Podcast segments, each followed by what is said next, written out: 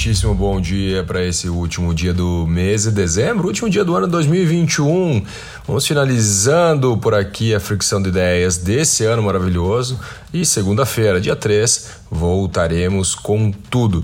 Mas, né, para encerrar o ano, algumas notícias interessantes para te ajudar aí no planejamento dos próximos ciclos. A economia brasileira recebeu um, ingrediente importante ontem, que foi o, a, o anúncio, né? O Bolsonaro toda quinta-feira faz uma live, o bicho inclusive está em Santa Catarina, e ele anunciou que o salário mínimo a partir de 2022 ele será de R$ 1.212, um aumento tá, de 10,08%, né? Ele calcula isso, foi calculado isso à, à base do Índice Nacional de Preço ao Consumidor, o INPC, e o governo, né, lembrando que lá em agosto ele havia enviado ao Congresso um piso salarial de 1.169, né, mas a inflação ela acelerou no segundo semestre, fazendo com que o governo uh, tenha que tomar algumas decisões, né? Então o salário mínimo possivelmente ele ficará em R$ 1.212, né, com um aumento de 10%. Banco Central da China emitiu os primeiros empréstimos para financiar o corte de emissão de carbono. Né? Ontem nós falamos um pouquinho sobre lá a maior fábrica né, de produção de energia baseada em carvão, né, e o Banco Central da China, né, que, tão, que tem uma grande pressão do mundo para diminuir a emissão de, de, de, a emissão de poluentes, ele começa a fazer os primeiros empréstimos. Né? É um custo mais baixo, em torno de 60% dos empréstimos atuais. Lembrando que lá na China as, taxas, as taxas de juros já são baixíssimas, né? mas de qualquer forma, esse modelo de financiamento ele vai cobrar 60% do, a, dos atuais empréstimos, do valor dos atuais empréstimos. Né? Agora, a primeira rodada já liber, vai liberar 13,4 bilhões de dólares dólares. E agora aqui no Brasil, voltando no Brasil, a gasolina cai no mês de dezembro, né? Tínhamos 19, presta atenção, 19 meses de alta, né? E agora em dezembro caiu 1,14%, né? Comparado com o mês anterior. É, e segundo a, a, questão do levantamento de uma média nacional do preço do combustível, né? lembrando que a média nacional, o valor atingiu R$ 6,91 uh, centavos o litro, tá? Esse valor aí entre os dias 1 e 29 de dezembro. Lembrando que é uma média nacional, lembrando que cada estado né, tem tributações diferentes, né, tem a questão de logística também diferente e assim por diante, né? Uma média nacional. Uh, vamos olhar lá para a última queda da gasolina, né, que aconteceu em maio de 2020, só para você ter uma noção. Naquela época nós tínhamos o preço do litro a R$ 4,01. R$ reais, isso mesmo, 0,1 centavo. Lembrando que 2022, né, até ontem fiz um post uh, no meu Instagram falando sobre isso, né, falando um pouquinho sobre petróleo e, e aumento da gasolina. Há uma tendência sim de aumento da gasolina, mas não com as cifras colossais que nós tivemos aqui em 2021. Lembrando que são tudo perspectivas, né? Porque são muitas variáveis no meio do caminho.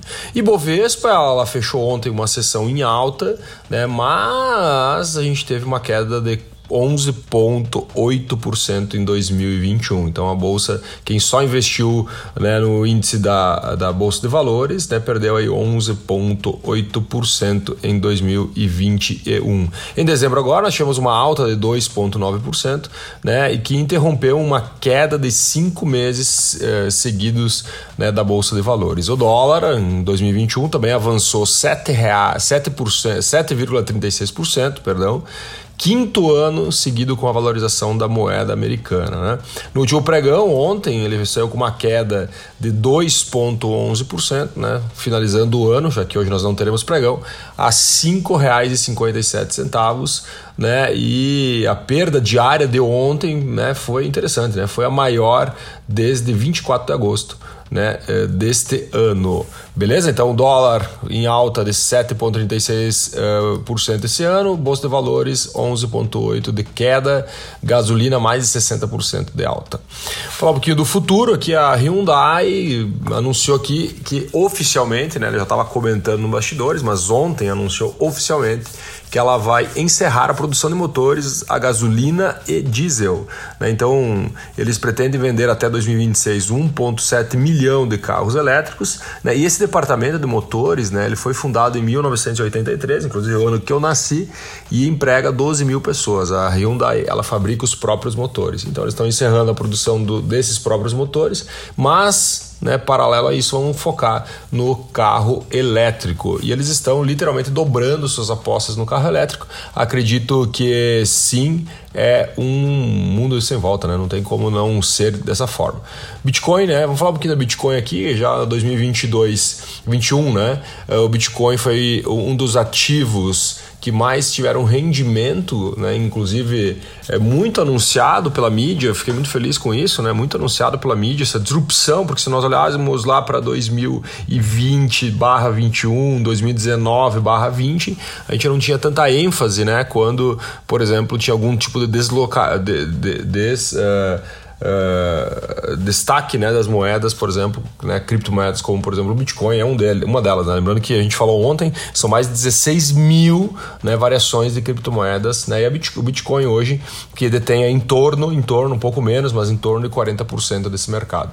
Né? Então, uh, o Bitcoin ele avançou esse ano, né? foi uma, uma moeda, que, realmente um ativo que teve um ganho significativo. E os noticiários realmente deram uma ênfase que muda um pouquinho o jogo também para 2022. Vários países estão falando sobre as criptomoedas para 2022. Lembrando que em 2021 El Salvador regulamentou a moeda, mas temos aí países como o Chile, que está trabalhando numa lei, num projeto de lei para é, regulamentar o uso das criptomoedas como meio de pagamento. Tá? A Ucrânia, da mesma forma. Nos Estados Unidos, nós temos algumas cidades se movimentando, né? um exemplo de Miami, né, que já se movimentou, agora Nova York, com o novo prefeito prefeito uh, também está se movimentando para transformar uma cidade mais tecnológica, usando criptomoeda e outros ativos. Uh, o Brasil também, o Banco Central está estudando essa regulação, né, uma regulação do pagamento né, da, da, por criptomoedas, né? E o bacana é que o presidente da Comissão de Valores Monetários dos Estados Unidos, ele fez um pronunciamento esse ano e eu quero abrir aspas aqui para falar na íntegra, né? Abre aspas, o mercado de ativos digitais se tornou grande demais para não ser regulado de modo que forçou ser fundamental estabelecer regras claras para esse setor, setor em prol da segurança dos investidores. Fecha aspas. Então, quando um presidente de uma comissão tão importante quanto a dos Estados Unidos faz um pronunciamento desse, né, ou uma, um tweet desse, uh, tem uma grande repercussão no mercado né, dos criptoativos. Obviamente que a regulação ela acaba deixando as pessoas um pouco inseguras, né, os investidores, né, pode ocorrer até algum tipo de recuo com as as regulações, mas a partir do momento que você tem mais segurança também, existe um possível avanço. Então, talvez recue em curto prazo, mas avance no longo prazo. Eu fiz agora um post, inclusive, no meu Instagram, falando sobre a Didi, né? A Didi é a dona da 99 Táxi, ou a 99 aqui no Brasil, né? E a Didi, ela teve uma receita eh, caindo agora no último mês, ela está sofrendo um pouco com as medidas regulatórias da China, a China está batendo bastante. Tanto que essas medidas regulatórias estão fazendo com que a Didi volte, saia de Nova York, da Bolsa de Valores de Nova York, e vá para a Bolsa de Hong Kong, né, na China. Né? As ações dela despencaram esse ano, quase 65% de queda, né? inclusive coloquei o gráfico lá no meu Instagram. E aí vem uma coisa que eu digo para você que é o risco do negócio, né? Tem alguns riscos do nosso negócio que eles são externos e eu tenho que aprender a conviver com isso. E uma delas é, são as regulações. Né? Vamos dar um exemplo: se vem aqui o Brasil hoje e muda a política da Petrobras e fala assim: ó, a partir de agora você vende dessa forma, você não pode aumentar preço, é, automaticamente essa, a empresa acaba sofrendo as consequências. Né? Então a regulação do governo hoje é um risco né, para qualquer tipo de negócio. Assim como pode ser uma oportunidade né? Dependendo do aspecto. E para a gente finalizar, falando do, de, de um lockdown aqui na China, né?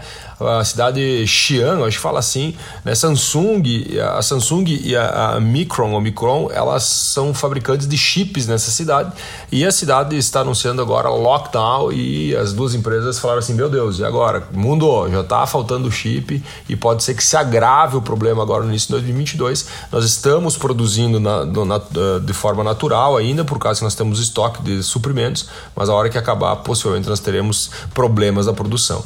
E aí a cadeia do chip vai balançar. E aí tu olha para o teu lado, tudo que for eletrônico, tudo que depender né, desses componentes, talvez tenha algum tipo de restrição.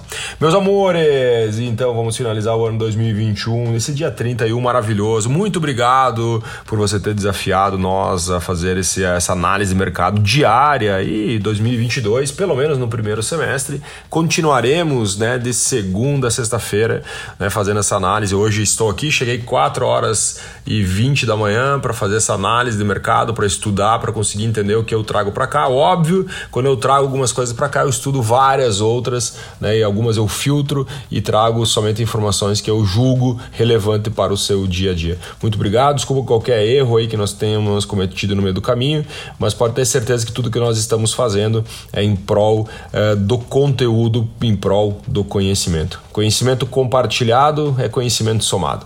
Muito obrigado, um grande abraço, um ótimo dia, um ótimo final de ano e até 2022.